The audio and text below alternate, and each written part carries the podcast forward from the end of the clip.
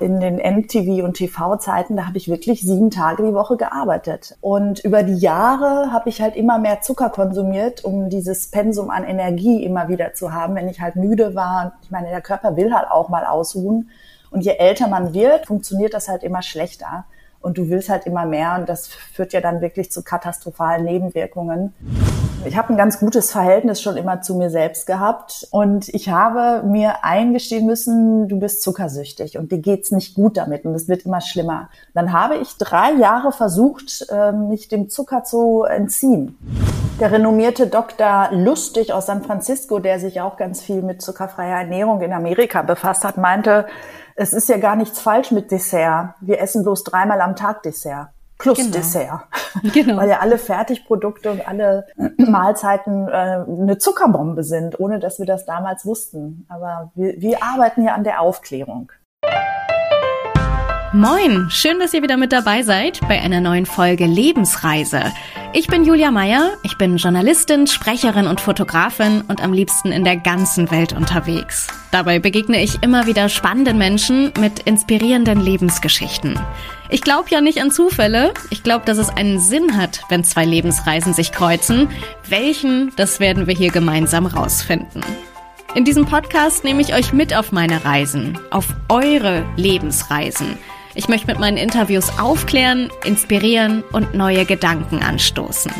Also schnappt euch Rucksack und Reisepass und lasst uns zusammen Geschichten erzählen, die das Leben schreibt. Schönen guten Tag, frohes Neues euch allen. Ich hoffe, ihr seid gesund und munter rübergerutscht und habt euch ordentlich die Bäuche vollgeschlagen. Ab heute weht hier wieder ein ganz anderer Wind. 2023 wird alles anders. Es wird viel, viel, viel besser.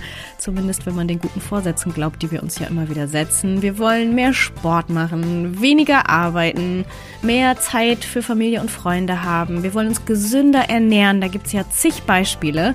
Vor allem auf die Ernährung gucken wir jetzt nach den Feiertagen natürlich ganz besonders. Da wird gerne mal eine kleine Fastenzeit eingelegt, für Alkohol zum Beispiel oder für Süßigkeiten. Da gibt es ja so schöne Zungenbrecher wie Veganuary, also so ein veganer Januar oder den Sugar-Free February. Darüber habe ich im letzten Jahr einen Artikel geschrieben und meinen heutigen Gast kennengelernt und habe sie prompt mal gleich für die erste Folge 2023 hier in den Podcast eingeladen. Heute ist die wunderbare Anastasia Zamponides bei mir. Ihr könntet Anastasia noch aus dem Musikfernsehen kennen, wenn ihr wie ich eure wilde Jugend in den Nullerjahren vor dem Fernseher verbracht habt. Vor allem von MTV, da hat sie nämlich jahrelang moderiert. Auch aus dieser Zeit wird sie uns heute erzählen, aber wir schauen vor allem auf einen anderen spannenden Teil ihrer Lebensreise. Anastasia lebt nämlich seit 2006 zuckerfrei. Warum? Das ist eine berechtigte Frage, die werden wir heute natürlich klären. Genauso wie die Fragen, was Zucker eigentlich mit unserem Körper macht, in welchen Produkten sich Zucker gerne mal versteckt, wie Anastasia den Entzug geschafft hat und vor allem, wie sich ihr Leben und ihre Gesundheit nach dieser Entscheidung verändert haben. All das erfahrt ihr in dieser Folge. Und Anastasia gibt uns natürlich auch hilfreiche Tipps für unseren Alltag mit, denn wir wissen ja, wie das immer so ist mit den guten Vorsätzen. Ne? Das klappt eine Zeit lang ganz gut, aber irgendwann da schleichen sich automatisch die alten Gewohnheiten wieder ein. Das wollen wir natürlich nicht. Also, holt die Nüsse und das Trockenobst raus, macht es euch bequem. Ich wünsche euch viel Spaß mit der Lebensreise von Anastasia Zamponides. Unsere Lebensreisen, die haben sich ziemlich genau von einem Jahr gekreuzt. Äh, Februar 22, da habe ich für diesen Artikel recherchiert, Sugar Free February. Ich bin seitdem zuckerfrei. Ach Quatsch. Ja, guckst du mal. Holy moly. Hab ja. Ich ein bisschen inspirieren können? Es ist echt der Wahnsinn. Ich wollte ja nur diese vier Wochen machen. Mhm. Aber wenn man dann mal drin ist, und es ist ja letztendlich, wenn man diese Hürde überwunden hat, eigentlich gar nicht so schwer. Würde ich auch sagen. Und vor allem im Jahre 2022 sowieso. Also äh, ihr hättet das mal probieren sollen im Jahre 2006. Ja, genau. Wie lange heute, bist du denn schon zuckerfrei? Ja, April 2006. Weiß ich noch ganz genau, Mitte April. Ja. Und ähm, da war es äh, eigentlich sehr, sehr schwierig. Aber ich bin halt ähm, ja, ein bisschen stur und äh, recht eigenwillig. Wenn ich äh, für mich etwas entscheide, dann gehe ich den Weg auch. Ja. Und es war ähm, noch schwieriger als heute, weil heute gibt's im Supermarkt tatsächlich einige Produkte, die zuckerfrei sind, die es früher zuckerfrei nicht gab. Insofern Das, ja. und, und die Aufklärung ist ja auch eine ganz andere. Ich musste mir das ja alles ganz alleine erarbeiten. Ich habe ja, ja. bis zu dem Zeitpunkt noch nie was über Zucker in den Medien gehört, gelesen, gar nichts. Spannend. Ja. Was ich krass fand, ist, ich habe ja recherchiert für diesen Artikel und habe dann natürlich erstmal geguckt, zuckerfrei, wer setzt sich eigentlich damit auseinander? Und ich bin ja Kind der 90er und dann kamst du mir in diesen ganzen Artikeln und Videobeiträgen entgegen und ich dachte, hä, was habe ich da denn verpasst? Anastasia, die ist doch das MTV, hä? das ja, war wirklich schön. Das war auch äh, tatsächlich im selben Jahr. Also ich habe im Jahr 2006 aufgehört und im Jahr 2006 habe ich auch die Umstellung gemacht. Das war ein sehr bedeutungsvolles Jahr für mich musstest du erstmal äh, auf Zucker verzichten, wo du bei MTV aufgehört hast. Erstmal die, die schlechten äh, Sachen aus deinem Leben nee, raus. Das war fast parallel, äh, glaube ich. Ähm, aber es war natürlich von Vorteil, dass ich nicht mehr jeden Tag im Einsatz irgendwo war und ähm, in dem Jahr ja. einfach auch weniger gearbeitet habe und dann auch die Zeit hatte, diesem Hobby, sag ich jetzt mal, dieser Leidenschaft nachzugehen, weil das war ja schon auch Arbeit. Aber für mich ist das ja keine Arbeit gewesen, sondern einfach super spannend. Es war ja. wirklich eine Abenteuerreise. Ich war immer so, oh nee, wirklich und oh ja. Ja, ja. Ich erinnere mich letztes Jahr, dass ich da auch ganz viele Aha-Momente hatte. Sprechen wir auf jeden Fall noch drüber. Ja, das würde mich natürlich interessieren, was, was dir so Schönes widerfahren ist. Das, es gibt ja kurzfristige, mittelfristige und langfristige Folgen. Das würde ich schon gerne auch hören. Was bei mir der Fall war, ist, dass, dass ich länger satt war, dass ich den Blutzuckerspiegel total gut halten konnte. Nicht mehr so Süßhungerattacken. Das hörte echt nach sieben, acht Tagen. Da war so richtig ein Zug, hatte ich das Gefühl. Mhm. Und dann hörte das auf. Also ich habe jetzt nicht mehr nach dem Essen den Drang, was Süßes essen zu wollen. Ich bin satt, weil ich mich aber auch anders ernähre. Ich habe ja, nicht nur genau. den Zucker weggelassen, sondern meine Mahlzeiten bestehen auch aus anderen Dingen. Das ist bei mir auch automatisch der Fall gewesen, weil irgendwas muss man ja essen, wenn man nicht ja, die ganzen Fertigprodukte essen kann. Und ich habe ganz viele Gemüse- und Kohlsorten neu entdeckt, die ich früher nie gegessen habe. Genau. Und ähm, genau, das, der Speiseplan ändert sich dadurch automatisch. Ja. Und das ist das, was alle mir erzählen. Ich habe ja mittlerweile jetzt über die letzten Jahre Tausende von Frauen, die mir Feedback gegeben haben, auch ein ja. paar Männer, aber mehr Frauen. und ähm, alle verlieren innerhalb von drei bis sieben Tagen diesen Heißhunger. Und das ist ja schon mal die halbe Miete. Dann ist Voll. es ja nur noch im Kopf. Ja, das stimmt. Und auch so ein bisschen durchhalten, da sprechen wir noch drüber. also bei mir zumindest. Aber lass uns mal zurückgucken in dein erstes Leben. Du sagst immer so schön, du hast zwei Leben, das vor dieser Umstellung und das danach. Ich würde gerne deine Lebensreise ein bisschen zurückgehen. Ähm, wie würdest du denn die Anastasia aus diesem ersten Leben beschreiben? Oh, äh, sehr tatkräftig, ähm, immer voller Energie, sehr ehrgeizig, äh, sehr ähm, sehr im Einsatz. Also ich hatte Phasen in meinem Leben. Äh, du hast ja gerade die 90er Jahre erwähnt. Äh, und dann eben auch in den MTV und TV-Zeiten, da habe ich wirklich sieben Tage die Woche gearbeitet. Also ich hatte keinen einzigen mhm. Tag frei. Und über die Jahre habe ich halt immer mehr Zucker konsumiert, um dieses Pensum an Energie immer wieder zu haben, wenn ich halt müde war. Ich meine, der Körper will halt auch mal ausruhen. Und das habe ich ihm nicht wirklich gegeben.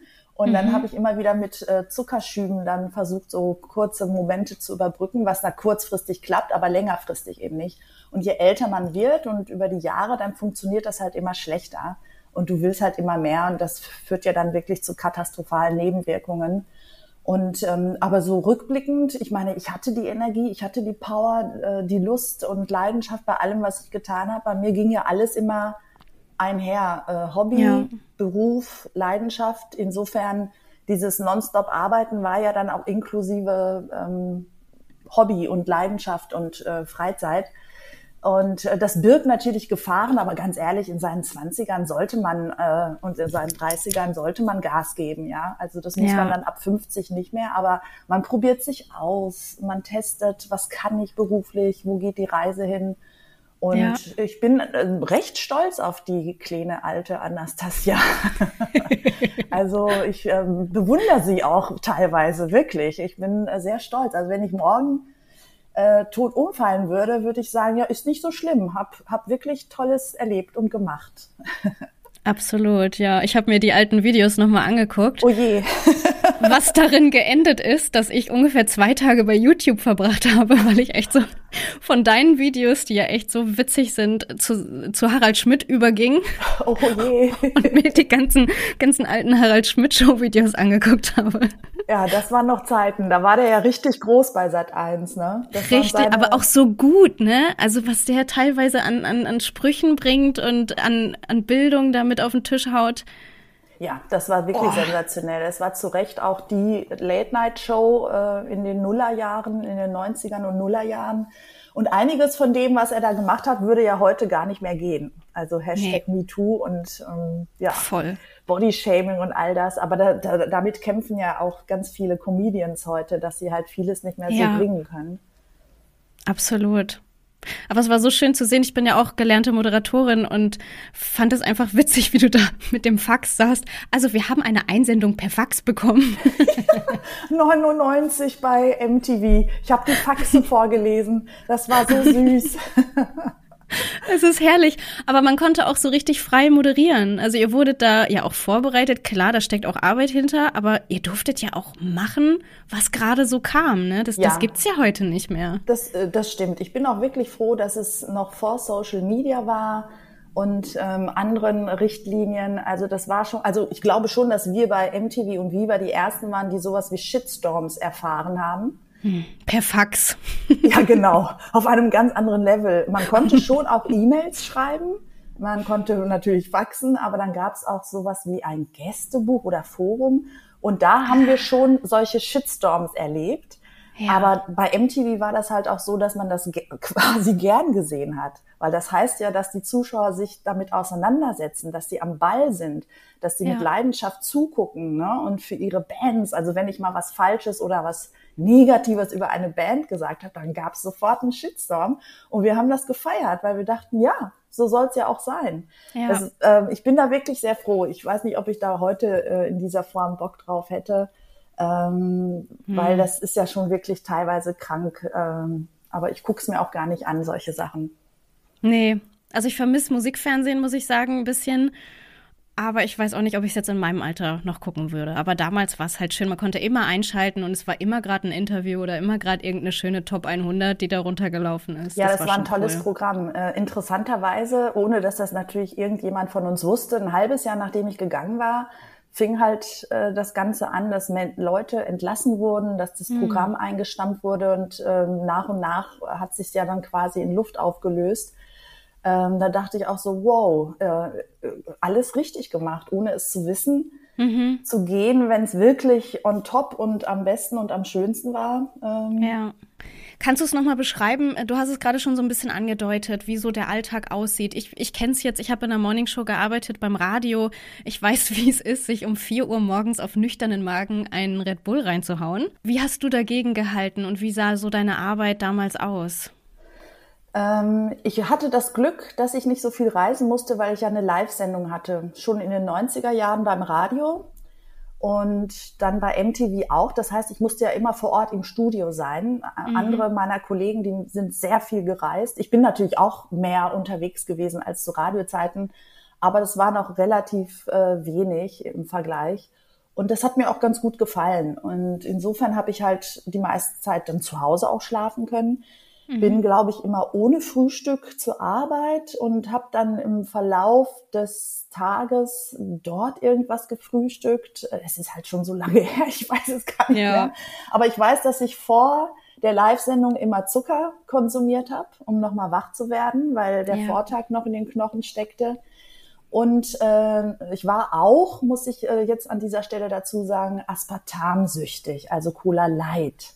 Mhm. Und auch das ist ja das einzige wahre Gift. Ich weiß gar nicht, was schlimmer ist. Also ähm, das habe ich dann, nachdem ich zuckerfrei war, auch irgendwann in den Griff bekommen. Aber am Anfang hatte ich es noch getrunken, indem ich dann einfach Kaffee getrunken habe. Ich habe vorher nie Kaffee getrunken. Ich habe das quasi ausgetauscht, weil ich mir dachte, okay, Koffein, vielleicht kickt mich das genauso. Und ich habe es tatsächlich geschafft irgendwann.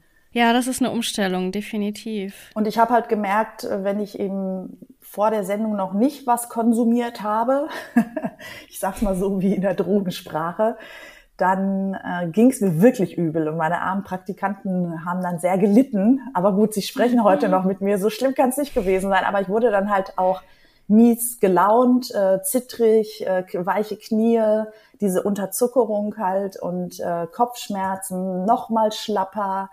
Und sobald ich halt die Dosis Intus hatte, ging es mir okay. Aber nach der Sendung äh, fiel es dann wieder ab und ich hatte auch wieder Heißhunger. Also es war ein ganz unangenehmer Kreislauf, der, wie gesagt, über die Jahre immer schlimmer wurde. Ja, zusammen mit dem Adrenalin äh, durch die Aufregung oder durch die, dass du gerade so präsent bist in dem Moment, äh, das alleine sorgt ja schon für, für so einen Anstieg und Abfall, wenn man das dann auch noch mit mit dem Konsum von den Lebensmitteln unterstützt. Äh, ich kenne das auch noch, dass es dann richtig, der, der Fall war richtig tief nach der Sendung, bei mir auch immer. Ja, und dann ging es ja meistens noch weiter für mich. Ne? Also das war, ja. ja, also irgendwann war es nicht mehr lustig. Also ich habe es wirklich als eine Sucht empfunden. Es gibt ja Mediziner, die sagen, das gibt's nicht. Ähm, ich sage ganz klar, natürlich. Ich meine, sonst hätte man ja keine Entzugserscheinungen, wie wenn man mit Alkohol, Rauchen oder Kaffee aufhört. Dann hätte man ja, ja diese Entzugserscheinungen nicht. Wie war das Verständnis so in deiner Kindheit? Wie bist du aufgewachsen, was das Thema Ernährung angeht? Du bist ja in Deutschland aufgewachsen, hast aber ja griechische Wurzeln. Gab es da irgendwie so Rituale? Ich erinnere mich bei mir, wir durften immer nur sonntags Nutella haben. Was glaube ich daran liegt, dass wir fünf Kinder waren und man oh. ne, so ein Glas einfach auch mal weg ist an nach einem Frühstück mit fünf Leuten. Ich glaube, unsere Eltern wollten einfach nicht sieben Gläser Nutella in der Woche bezahlen. Aber gab es da so, ja, so Ernährungssachen bei euch, an die du dich erinnerst? Also ich glaube, dass meine Kindheit ähm, mich gerettet hat. Sonst wäre ich als Kind schon adipös gewesen oder auch äh, das, was früher Kinder nie hatten. Vor 25 Jahren gab es ja keine Kinder, die Diabetes Typ 2 haben. Das hätte ich mit Sicherheit gehabt. Mich hat halt die griechische Küche meiner Mutter gerettet, weil sie jeden Tag, also es gibt keinen Tag bis zum heutigen Tag, an dem sie nicht frisch griechisch kocht. Wow. Und das ist eine Sensation. Also allein dafür verdient sie ein Bundesverdienstkreuz. Nicht nur, dass sie mhm. drei Kinder großgezogen hat. Und das hat mich gerettet, weil das natürlich ganz massiv gegen diesen Zuckerkonsum arbeitet, weil die griechisch-mediterrane Küche, also diese sogenannte Kreta-Diät, ist ja auch von Wissenschaftlern auch als abartig gesund äh, betitelt worden. Damit macht man, glaube ich, auch alles richtig. Ja. Und was meine Mutter noch, ohne es zu wissen, ganz, ganz richtig gemacht hat, es gab keine äh, Regeln und Verbote, erst recht nicht. Mhm.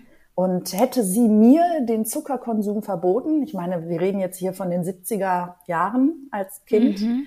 da wusste auch keiner, dass Zucker schädlich ist. Ich meine, auch in den ja. 80ern nicht. Das hat keiner niemandem verboten. Ähm, hätte sie es getan, wäre es für mich ja noch spannender gewesen und das wäre dann auch mein Tod gewesen. Ja. Insofern hat sie instinktiv alles richtig gemacht und ähm, das ist quasi meine Rettung. Also ich durfte alles zu jeder Zeit, wann immer ich essen will, essen und habe aber schon bei meinen Freundinnen gesehen, dass das so nicht der Fall war. Da wurde zum Beispiel verboten, an den Kühlschrank zu gehen zwischen den Mahlzeiten. Da war ich immer ganz mm. verwundert. Ich so, hä, wieso denn nicht? Mhm. Kommt ja auch drauf an, was im Kühlschrank ist, ne? Wenn die richtigen Lebensmittel da drin sind, dann kann man da ja zwischendurch auch mal rangehen. Also wenn ich das bei meinen Geschwistern, die alle Kinder haben, beobachte, wenn die zwischendurch mit was für einer Freude die Nüsse essen zwischendurch. Oh, schön. Oder Obst irgendwie, wo man sich denkt, ja, das, wenn man es von Anfang an so vorlebt, ne, dann ist der Gang zum Kühlschrank ja nicht der zum Schokopudding. Richtig, also das habe ich auch bei meiner Nichte beobachtet. Ich selbst habe ja keine Kinder, aber ähm, das ist auch das Kind, was auf einem meiner Bücher drauf ist. Das ist meine Nichte Tessa. Und Ach, sie war, ja, sie war sieben, als sie das erste Mal gefragt hat, Tante Anna, warum isst du denn kein Schokokuchen? Warum isst du denn kein Zucker? Ich habe dann ihr gesagt, so das tut mir nicht gut, das ist nicht, äh, ich fühle mich dann nicht gut damit und ähm, hat sie nur so verwundert geguckt, aber nichts weiter gesagt. So, so über die folgenden drei Jahre kam die Frage aber immer wieder auf. Und es hat eine ganze Weile gedauert. Wir waren dann irgendwann wieder unterwegs. Ich bin dann ab und zu mit ihr in den Park gegangen und wir sind vorher immer was zu naschen holen gegangen. Ich habe dann immer Obst und vielleicht eine Apfelschorle geholt und sie natürlich immer direkt zur Zuckerlimonade und zum Schokoriegel. Und irgendwann stand sie neben mir und fragte mich, Tante Anna, darf ich Blaubeeren haben? Innerlich bin ich komplett ausgerastet, äußerlich ganz ruhig. Ja, na klar kannst du das. Warum denn? Sie so, die schmecken doch lecker. Also das Kind hat mich halt über die Jahre, ich war ja auch nicht jeden Tag mit ihr zusammen, aber sie hat halt ja. bei der Tante gesehen, aha, so geht das auch. Und dann sind wir da mit Obst und ähm, Apfelschorle rausgegangen. Und da war ich halt sehr happy. Ja. Also weder missionieren und aufklären, sondern einfach hinstellen, selber zugreifen und dann wird das Kind auch zulangen. Das, das ist äh, sofort zu sehen. Und äh, seitdem ähm, weiß ich eben auch Verbote und, und irgendwelche Vorträge, das bringt nichts. Die Kinder sind schlauer, als wir denken. Mhm. Die beobachten uns und die fragen auch, wenn das Alter das Richtige ist, die fragen ja auch. Und die sind sehr, sehr offen. Also das Thema Ernährung sollte man wirklich schon ab der fünften Klasse mit einführen in, im Schulsystem. Definitiv und privat auch deutlich früher. Also mein, mein Neffe ist noch gar nicht in der Schule und mit dem kannst du ganz ausführlich über Ernährung oh, sprechen. Also okay. weil der aber auch total neugierig ist. Ne? Der möchte immer alles verstehen, der ist seinem Alter sehr voraus.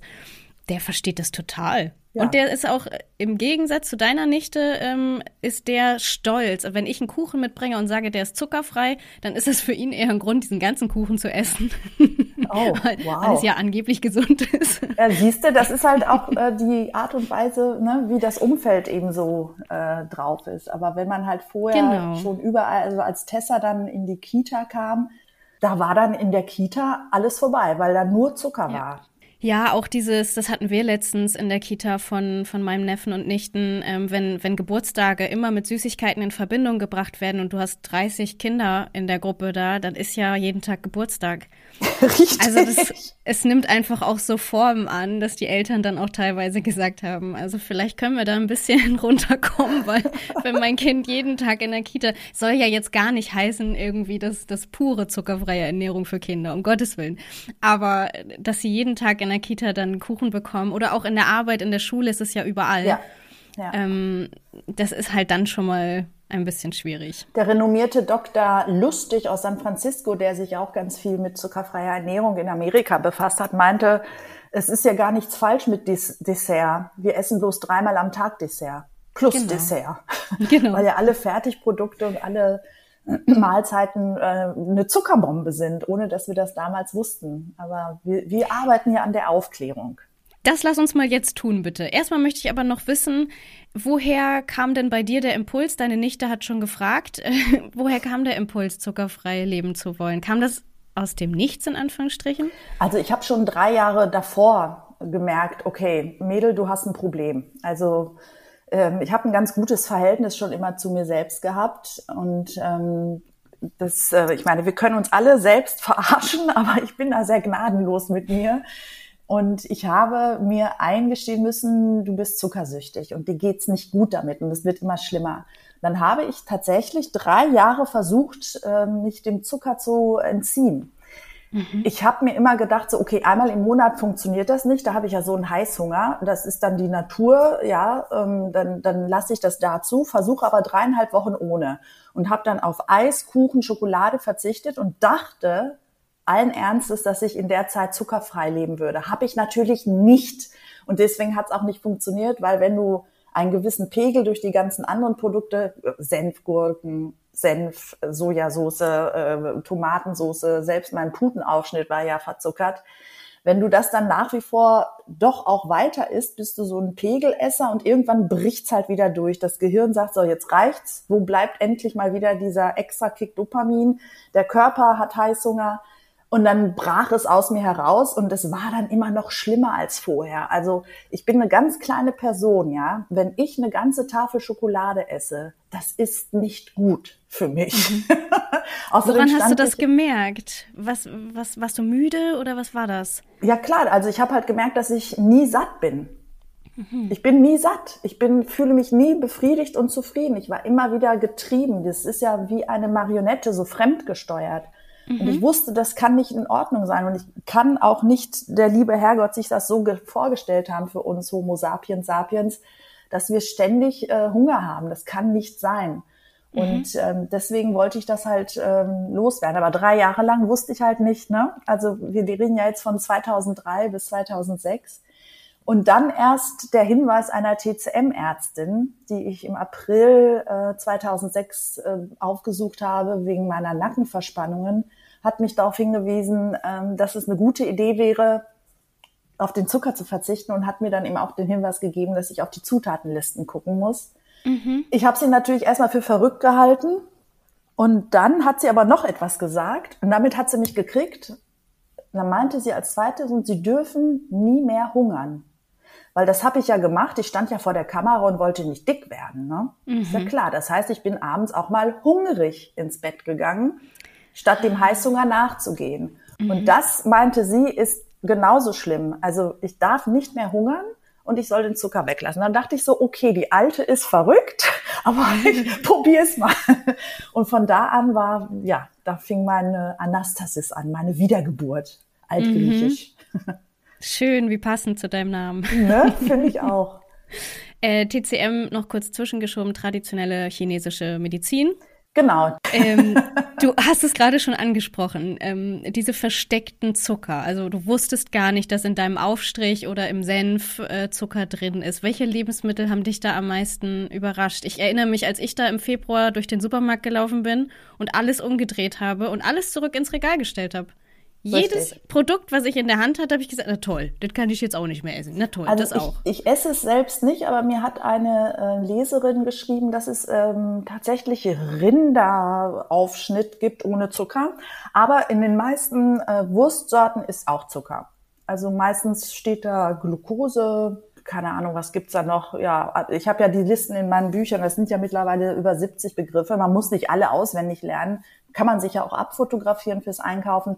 Oder man merkt sich so die gängigen, alles auf Ose, alles, was das Wort Zucker beinhaltet oder Sirup. Sirup wird mhm. auch oft beigesetzt, ja. Ja, ja, genau, stimmt. Das war eine Überraschung, Gewürzgurken und Kartoffelchips, weil das ja alles würzig und herb ist. Ne? Und da mhm. denkt man ja nicht dran.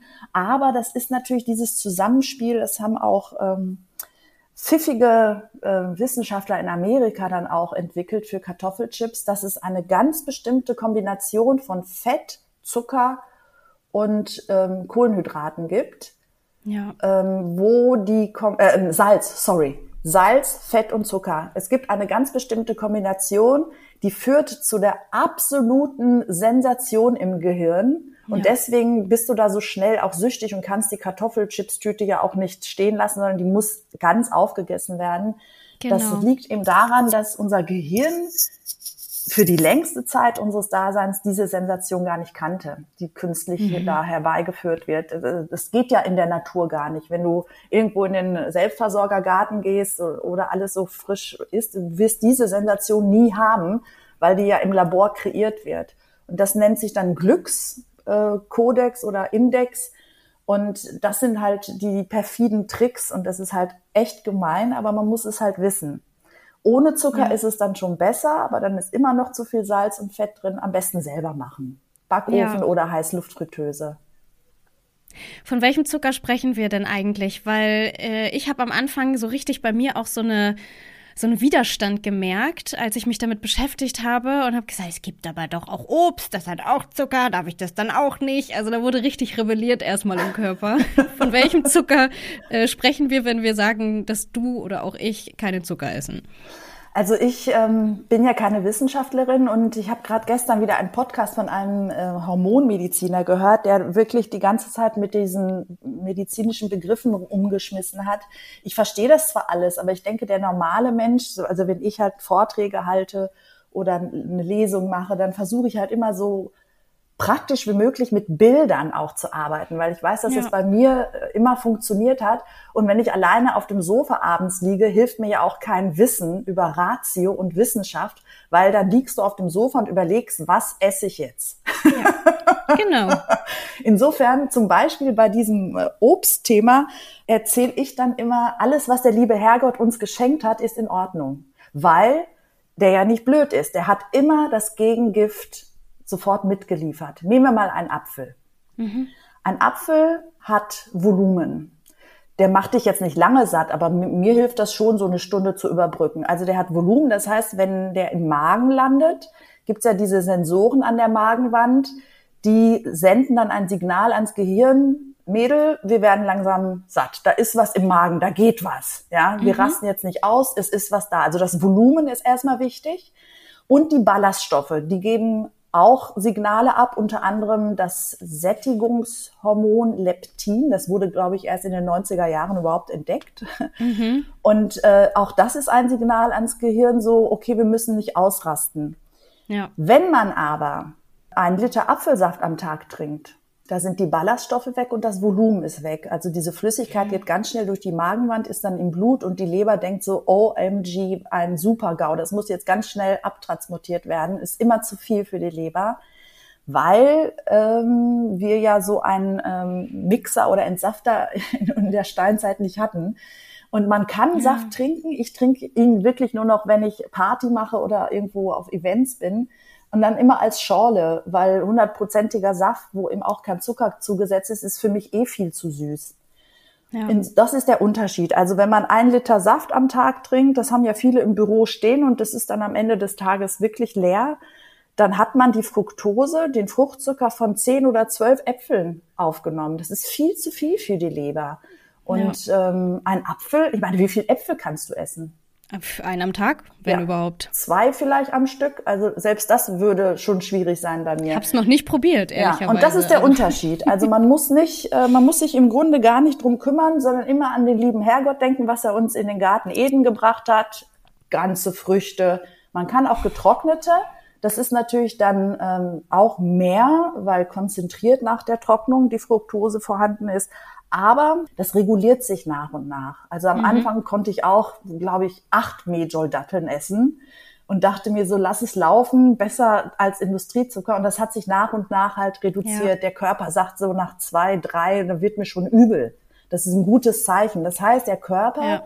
wenn er nicht mehr vergiftet ist, spricht er seine ehrliche Sprache. Das, was ich vorher 37 Jahre lang von ihm gehört habe, waren ja diese Signale, weil er völlig fehlgeleitet war und ich ihn ja. jahrelang misshandelt habe, der Arme. Ich höre das ja immer wieder in Interviews mit Ernährungsexperten und Medizinern.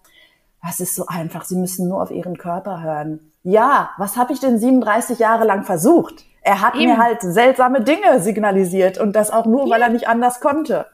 Insofern ist das ein bisschen unfair, das immer wieder nur auf den Konsumenten äh, zu schieben. So einfach ist es nicht.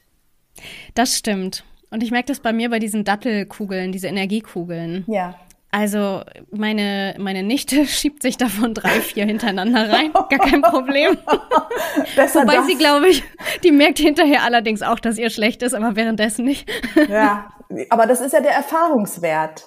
Ja, das, ja, das, genau. das lernt irgendwann erinnert man sich vorher und dann äh, ja. Dafür ist sie einfach zu jung, aber, aber ja.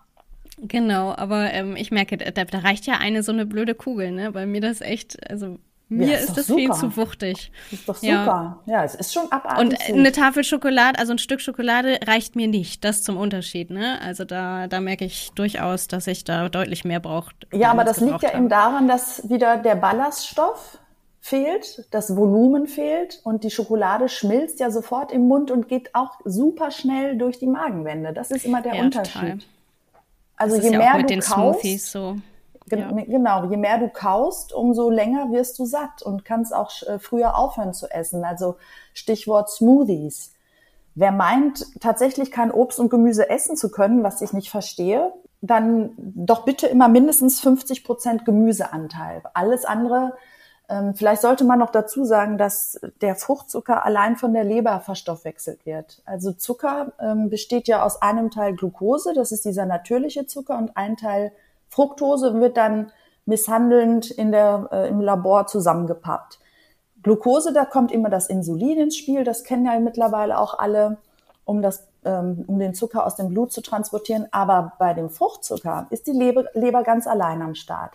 Und wenn sie zu viel kriegt, wie bei einem Liter Apfelsaft oder äh, immer wieder Obst und Zucker, wo ja eben auch Fruchtzucker drin ist, dann schafft sie es ja am Tag nicht. Und dann wandelt sie es ins Fett um und das Fett wird an dem Organ gelagert. Das, dieses ja. innere Organfett, was ja sehr, sehr schädlich ist und irgendwann eben zur Fettleber führt.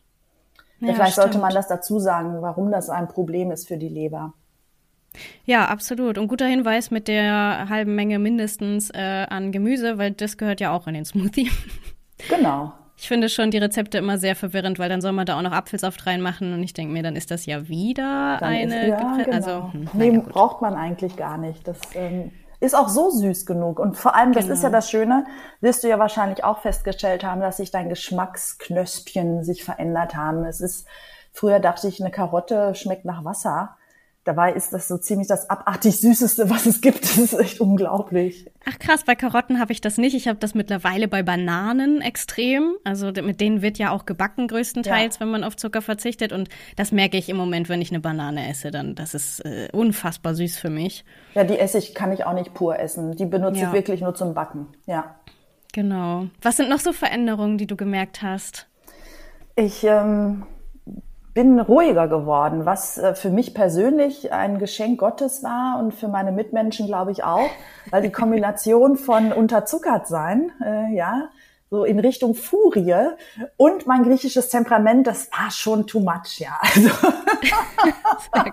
das äh, keine Angst, der Charakter verändert sich nicht. Also ich bin immer noch eine äh, temperamentvolle Griechin, mhm. aber ich bin eben ruhiger geworden, weil ich nicht mehr fremdgesteuert bin. Und es macht ja einen Unterschied, wenn du satt bist und nicht mhm. mehr fremdgesteuert bist und das Wissen hast, ich entscheide, wann ich was esse das ist ja so ein Stück Kontrolle zurückgewinnen im Leben.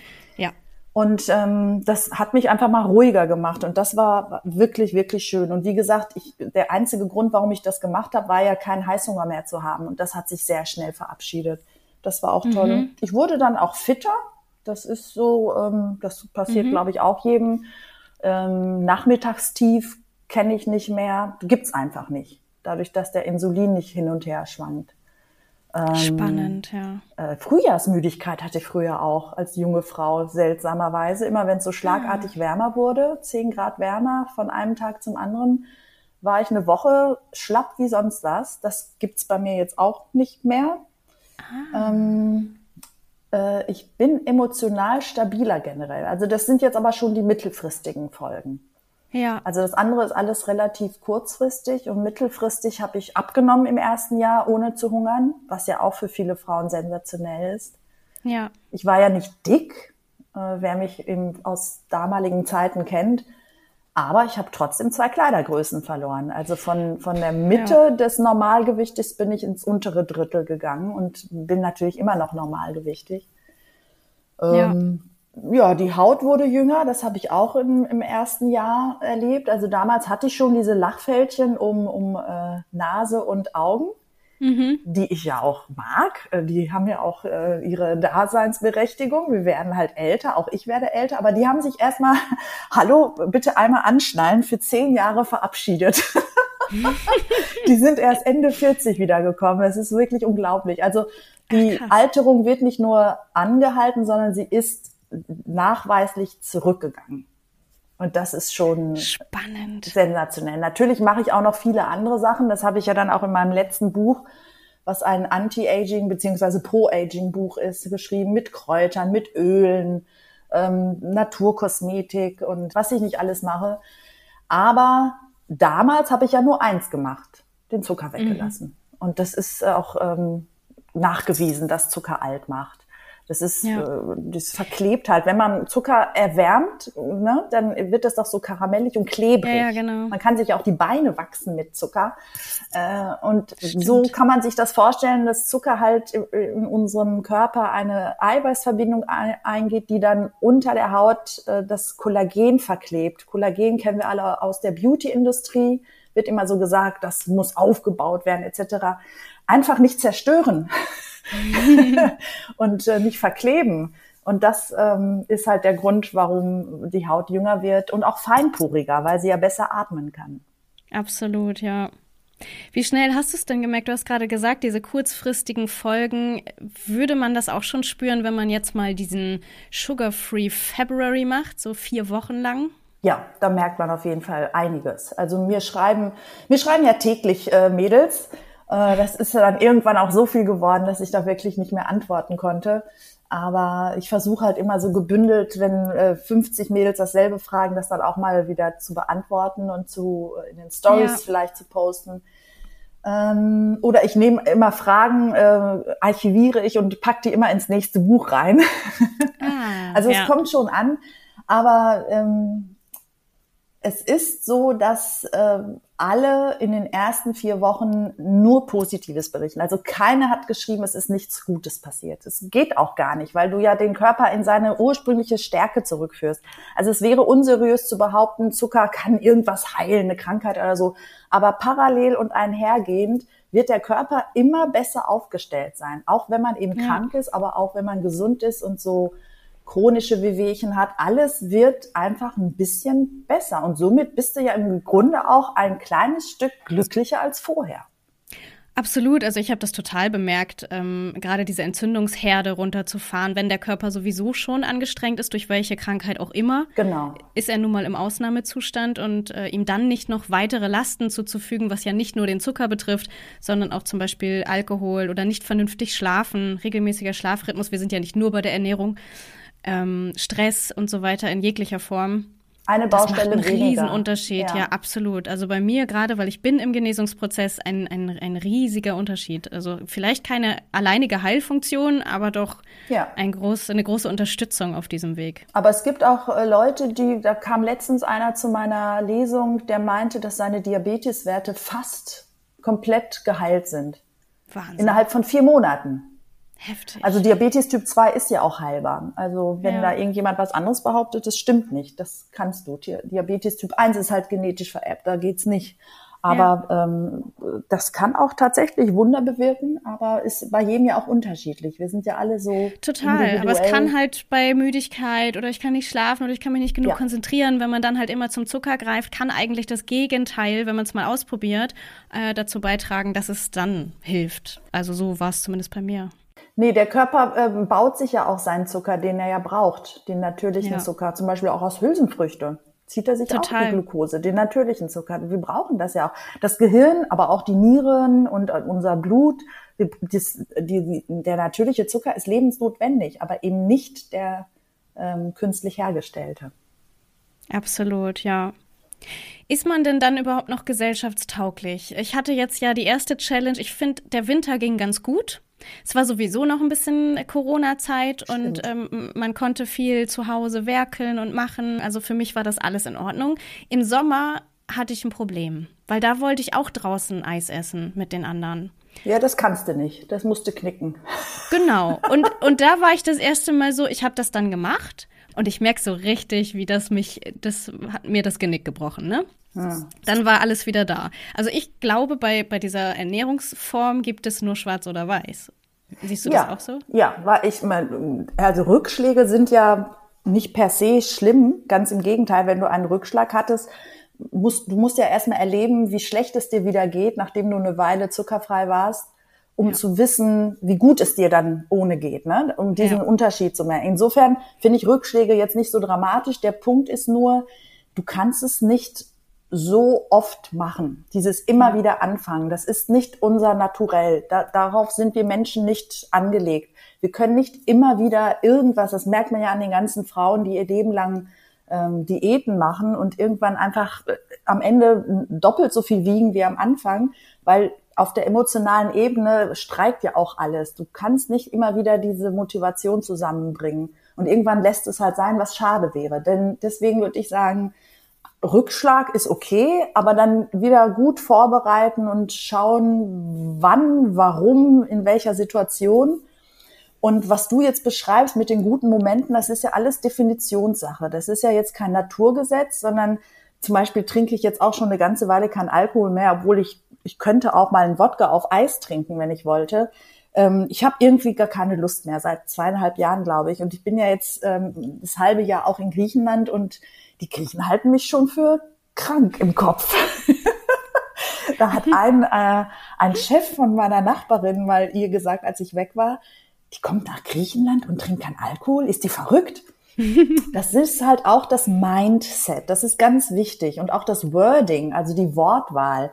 Immer wieder wird ja von Verzicht gesprochen, aber ich kann das nicht äh, in diesem Zusammenhang verwenden, weil ich rede ja auch nicht davon, ich bin das, den Klotz am Bein ich verzichte auf den Klotz am Bein, sondern ich bin den ja losgeworden. Halleluja! Es werde ja. Licht. Insofern die Wortwahl und die Einstellung ist wichtig. Und wenn die noch hapert, dann würde ich lieber noch warten mhm. und gucken, äh, wie ich an mir arbeiten kann, als dann trotzdem einfach loszulegen, weil es jetzt in aller Munde ist.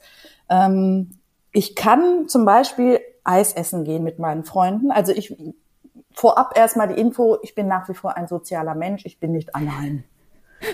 So, ähm, du musst halt geschickt sein. Am Anfang war es schwieriger als heute, weil heute hat ja jeder irgendwas. Ich bin vegan, ich bin, ich habe Laktose, ich bin äh, mhm. Gluten, äh, Dings und alles. Ne? Heute ist es schon irgendwie fast normal, aber früher eben nicht. Und ich wollte auch keine Extrawurst sein.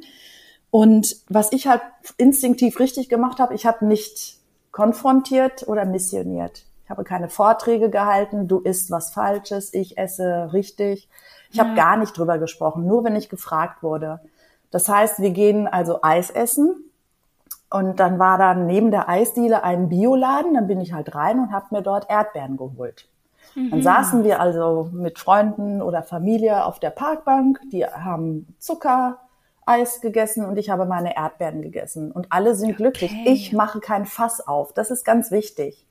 Und wenn du mhm. dennoch, wenn du ganz entspannt selber bist, ne, sind die Leute meistens auch entspannt, aber wenn du dennoch dann aggressive Kommentare bekommst, dann kannst du dir sicher sein, dass es nichts mit dir zu tun hat, sondern die Person wahrscheinlich sich in dem Moment bewusst wird, dass er selbst eigentlich was ändern möchte, es aber nicht schafft und, und dieser Frust wird dann an dir ausgelassen. Aber so viel Rückgrat müssen wir mitbringen. Ja, sehr schönes Beispiel. Lass uns noch mal ein anderes durchspielen, was, glaube ich, die meisten äh, dann dazu bringt, ähm, mal wieder zuzuschlagen. Zum Beispiel, man ist auf dem Geburtstag, um Mitternacht wird angestoßen und es gibt Torte. Ja. Bringst du dir da was Eigenes mit oder wie hast du das für dich gelöst? Genau, man bringt ja zum Geburtstag eigentlich meistens was mit und ich bringe da meine Schokotorte zuckerfrei mit. Sage nichts dazu, stell dir auf den Tisch, esse natürlich dann von dieser. Keiner, keiner denkt so, was ist denn mit der los? Da ist doch irgendwas im Busch, äh, die ist aber komisch, sondern ich esse ja eine Torte, ne, eine mhm. Schokotorte. Mhm. Hallo? Die, ähm, die, die mitessen, die, die merken meistens gar nichts. Und ähm, dann um Mitternacht ähm, stoßen alle mit Sekt an. Ich habe dann äh, Apfelschorle auch dabei und schütte sie in ein Sektglas. Sieht genauso aus, prickelt, ist für mich ja mein Partygetränk, weil da lasse ich es nicht richtig krachen.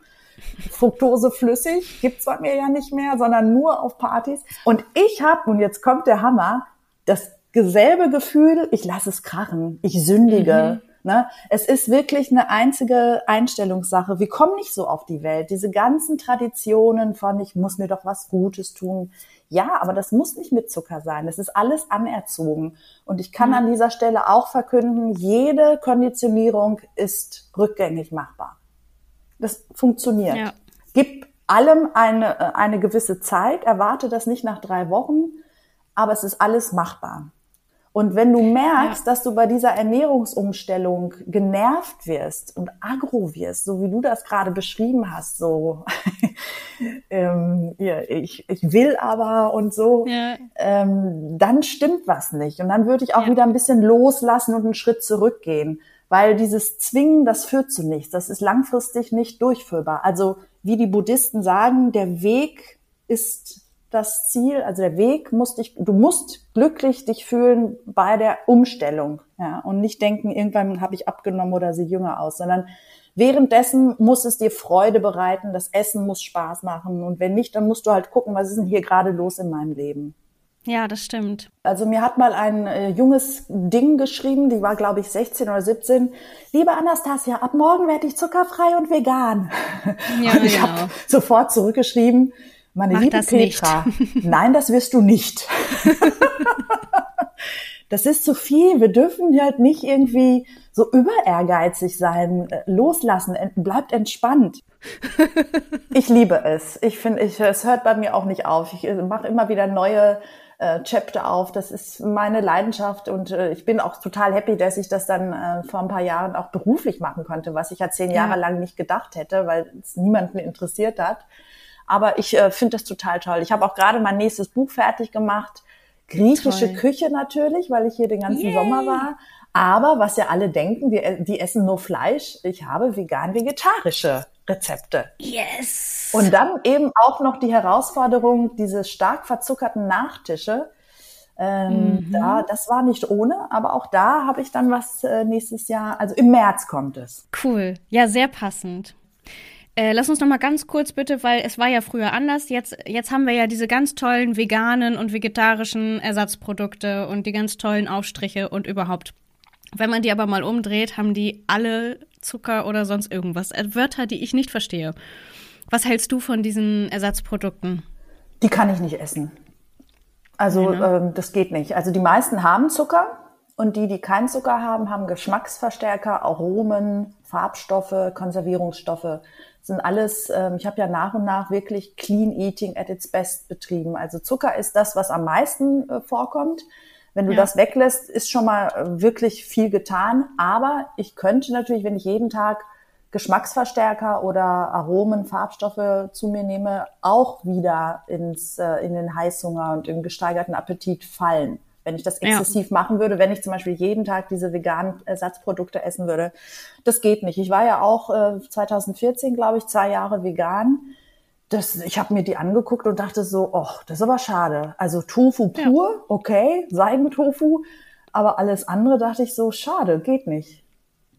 Ich frage mich das auch immer, weil ähm, muss es, es muss ja wahrscheinlich nicht zum Konservieren da rein. Es ist ja wirklich nur, damit es besser schmeckt, in ja. Anführungsstrichen höchstwahrscheinlich.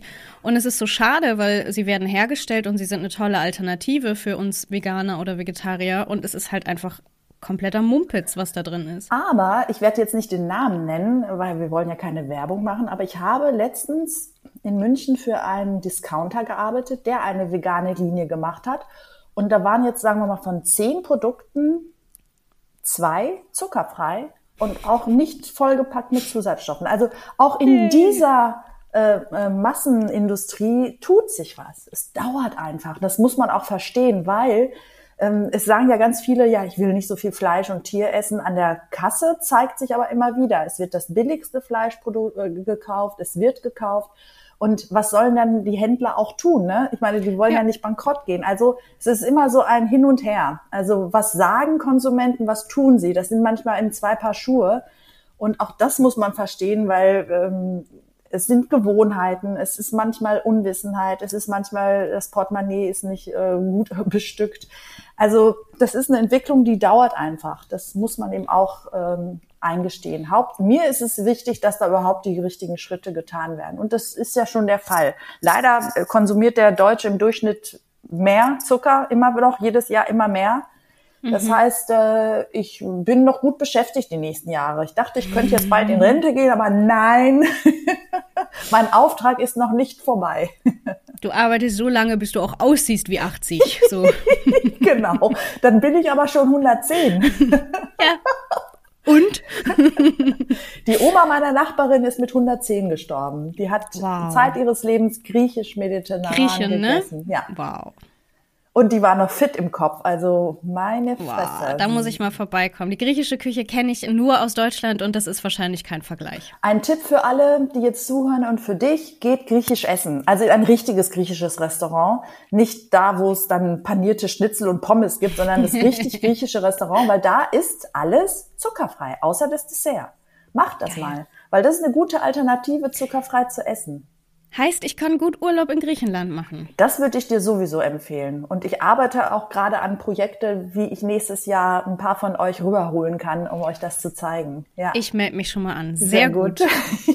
du hast die Unwissenheit gerade angesprochen, die äh, leider ein großes Thema ist. Ähm, was braucht es da noch? Du hast ganz am Anfang des Interviews schon mal in Richtung Schule geguckt. Ich habe gestern eine Nachricht gelesen. Schulkinder sitzen zwölf Stunden am Tag. Da musste ich dann gleich in der Verbindung mit der Ernährung anfangen zu weinen. Boah, das äh, hätte ich jetzt auch oh. so nicht äh, gedacht. Das ist, äh, das ist aber wirklich extrem. Mhm. Das ist natürlich fatal, weil gerade bei äh, Leuten, die an Diabetes Typ 2 erkranken, ist Bewegung wahnsinnig hilfreich und wichtig. Und äh, wenn dann noch die Kinder extrem viel Zucker konsumieren und dabei dann noch nicht, sich nicht bewegen, dann äh, sieht's nicht gut aus. Also so schlimm hätte ich es jetzt nicht gedacht. Ich weiß, dass Kinder immer dicker werden.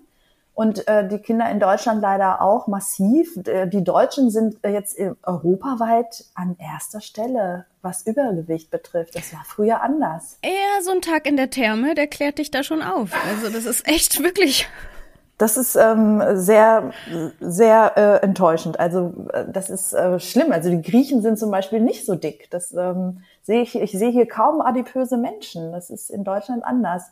Was braucht es da? Wo können wir ansetzen? Also Schule, du machst es ja schon Schule mit deinen Büchern. Ist, ja, Schule ist ein gute, guter Punkt. Aber ich würde, ich äh, weigere mich immer wieder, was ja die Industrie und die Politik gerne macht, so ja, das müssen die Eltern in die Hand nehmen. Ja, sie tun es ja schon und manche haben aber weder die Zeit noch die Lust noch die Bildung, weil ja. viele Dinge musst du ja auch verstehen, wenn du so einen Artikel über Ernährung äh, liest. Das ist bei uns anders, aber nicht jeder hat halt auch diesen Zugang. Das heißt, es gibt noch zwei Säulen. Das ist die Politik und natürlich auch die Industrie. Und die beiden müssen äh, halt eine andere Sprache sprechen, weil wir sehen es ja immer wieder, die Politik knickt ein und lässt halt nicht nur der Zuckerlobby äh, und Industrie, sondern auch der Alkohol, Zigaretten und so. Das sind ja alles so Entwicklungen. Ja. Das hat Jahrzehnte gedauert, dass sich da was ändert. Das liegt natürlich an dem massiven Einfluss. Wir dürfen nicht vergessen, das sind milliardenschwere Industriezweige. Das, die ja. führen auch zum Wohlstand unseres Landes dazu. Das heißt für mich, wie wär's denn mal mit Rezepturveränderung? Die ja. sind ja nicht blöd. Das ist ja alles nur eine Frage von Machen, äh, Umstand. Es ist ein bisschen kompliziert und ein bisschen Geld wird es wahrscheinlich auch sein, aber es ist ja alles in zuckerfrei machbar. Sie müssen es nur tun, aber sie tun es nicht, ähm, weil sie nicht müssen. Und das wäre dann die Aufgabe der Politik und dann eben auch die Transparenz auf den Verpackungen. Die armen Verbraucherschützer sind, reden sich ja auch dumm und dämlich weil vorne auf der Packung nicht zuckerfrei draufstehen darf, wenn dort Zucker drin ist. Nur weil es der Würfelzucker ja. nicht ist. Aber die ganzen anderen Zuckersorten und Sirupsorten sind drin. Das heißt, Transparenz, Industrie und Politik müssen mitziehen und die Kinder in der Schule schon rangeführt werden und ein bisschen mehr Bewusstsein und Interesse von den Eltern. Aber auch da bin ich sehr milde mit den Eltern, weil es ist ja, ja. schon schwer genug, Kinder überhaupt großzuziehen. Da habe ich allen ich Respekt. Ich sag's dir, ich äh, ziehe mich da auch raus. Also das äh, ist, ist für mich noch eine Aufgabe, der ich mich nicht unbedingt gewachsen sehe. Ja, du bist ja noch jung, wie gesagt. Schauen wir mal. Ja. Ich habe es gerade schon angesprochen, wir kommen zum Ende, aber ich hätte so gerne noch ein aktuelles Lieblingsrezept von dir. Was, Ach, wie wär's denn mit einer goldenen Milch? Die habe ich gestern einer, einer Freundin hier, einer neuen Freundin hier in Griechenland äh, gezeigt. Sie kannte das gar nicht. Die ist auch Berlinerin, lebt aber seit äh, einigen Jahren mit ihrem griechischen Mann hier. Ja, mhm. goldene Milch. Kennst du?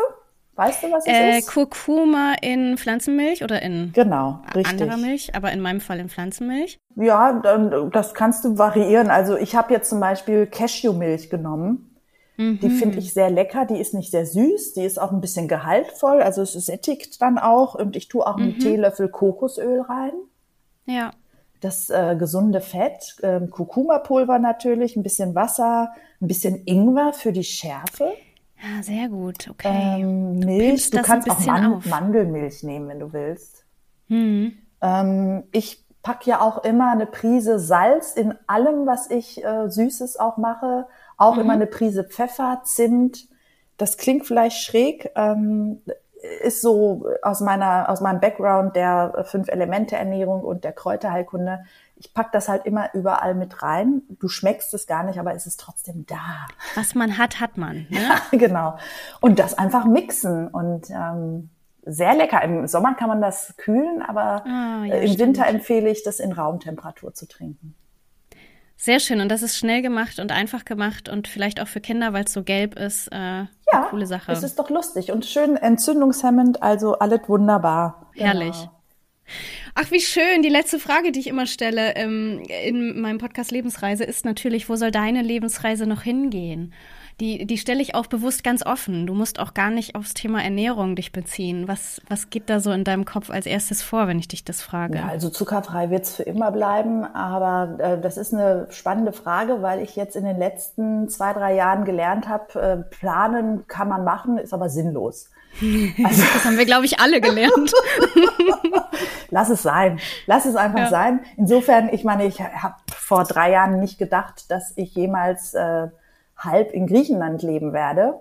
ähm, äh, also auch das mit Anfang 50 ein kleines Häuschen in Griechenland zu kaufen und dann zu entschließen, in Zukunft wird es 50-50 mit Berlin sein, neue Leute kennenlernen, äh, die Sprache auffrischen, was auch nicht so einfach ist, weil ich es noch nicht perfekt kann.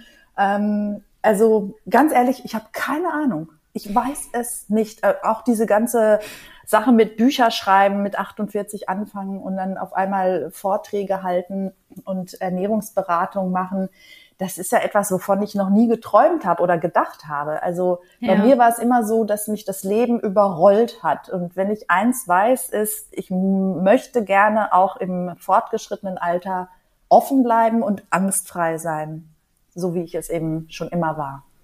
Das finde ich ein schönes Ziel, auch wenn es kein, kein konkreter Lebensschritt ist sozusagen. Ich muss die Frage anpassen, glaube ich, weil mittlerweile seit Corona antworten fast alle Gäste so, ich mache keinen Plan mehr. Ja, du musst, du musst, genau, du musst ein bisschen einen kleinen Twist in die Frage reinkriegen. Ich denke auch. Weil wir sind alle so geschädigt noch von diesen äh, schlimmen Shutdowns, ja, wo alle Echt? Pläne auf den Kopf gestellt wurden. Keiner traut sich mehr so richtig zu träumen. Ja, mir äh, irgendwann, ich habe vergessen, wer es gesagt hat. Und in einem Interview meinte jemand, Alter ist, wenn der Blick enger wird, das Leben enger wird. Das, das ist so das Gegenteil von angstfrei und offen. Also ich möchte nicht, dass ich immer kauziger oder komischer und kleiner werde in meinem Blick, sondern immer offen bleiben. Also dass ich mhm. keine Angst habe, auch zu gucken rechts und links und ähm, angstfrei, mutig und offen. Das ist, äh, das hält, glaube ich, auch jung. Ja, das glaube ich auch. Ach, wie schön. Ich fand es ganz toll, mit dir nochmal so intensiv über dieses Thema zu sprechen und äh, nebenbei auch nochmal ganz schöne Dinge über dich zu erfahren. Vielen Dank. Ja, ich habe mich auch gefreut, weil man merkt ja dann schon, wer einem gegenüber sitzt als Interviewpartner. Wenn man äh, merkt, dass da jemand sich selbst auch befasst, dann kommen ja auch ganz andere Fragen. Das ist dann auch sehr ähm, schön, als dann zu fragen, was ist denn das Problem? ja, also ja, ganz meine Freude und äh, ich äh, werde es mir selber auch anhören. Oh Gott. Nein, Quatsch. Ach, wie schön. Ja, da freue ich mich. Und wenn dann nächstes Jahr äh, irgendwas in Griechenland in Planung ist, sagst du Bescheid, weil ich komme auf jeden Fall. Ich war noch nie in Griechenland. Oh, das, äh, das, äh, das ist ja eine Beleidigung äh, vor dem Herrn. Deswegen sage ich das jetzt am Ende, falls du auflegst. ich bin raus aus der Nummer. Das war die Lebensreise von Anastasia Zamponidis. Ich hoffe, ihr habt viele spannende Infos und Impulse für euch mitnehmen können. Falls euch das Thema oder die Themen von Anastasia noch näher interessieren, schaut gerne mal in den Shownotes dieser Folge vorbei. Da verlinke ich euch ihre ganzen Seiten, wo ihr sie findet und natürlich auch ihre Bücher. Da gibt es ganz viele Rezepte zur zuckerfreien Ernährung, auch für schnelle Gerichte to go oder auch für die Ernährung von Kindern. Die kann ich euch wirklich alle wärmstens empfehlen, die Bücher. Ich koche und backe ganz, ganz, ganz viel damit damit. Ihr könnt übrigens auch was empfehlen, und zwar meinen Podcast. Was eine Überleitung, oder? Wenn euch die Folge gefallen hat, erzählt doch euren Freunden davon, euren Verwandten, wenn ihr die jetzt nach den Feiertagen nicht mehr sehen könnt, einfach den Nachbarn und Kollegen. Lasst mir auch gerne eine Bewertung da im Podcast-Portal. Das hilft mir nämlich am meisten dabei, mit meinen Themen noch mehr Menschen erreichen, aufklären und auch inspirieren zu können. Danke fürs Zuhören. Wir hören uns in der nächsten Folge wieder. Bis dahin, macht's gut. Ciao, ciao. Bye.